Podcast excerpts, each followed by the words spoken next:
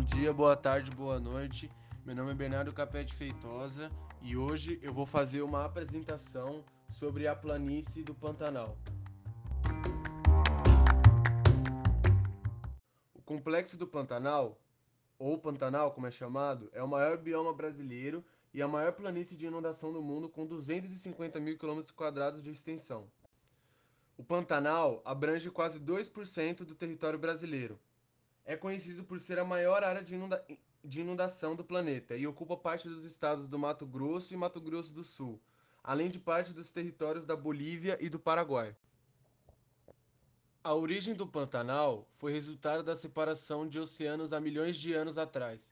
As partes mais elevadas do Pantanal são conhecidas pelo nome de cordilheiras e as partes mais deprimidas são chamadas de baías ou lagos, e é formada por rochas sedimentares.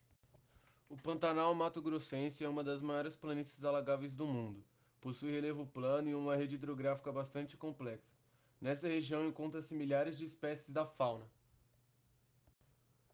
Planície é uma unidade de relevo caracterizada por possuir paisagens geralmente planas, pouco acidentadas e localizadas em regiões com baixas altitudes, estando geralmente próximas ao nível do mar. Segundo alguns dados recentes, a população, a população do Pantanal foi estimada em 3 milhões de habitantes.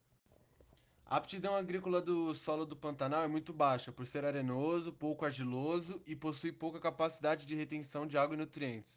É um solo relativamente pobre e muito lavado de nutrientes, por ser sedimentado. Por esse motivo, não tem muita aptidão agrícola.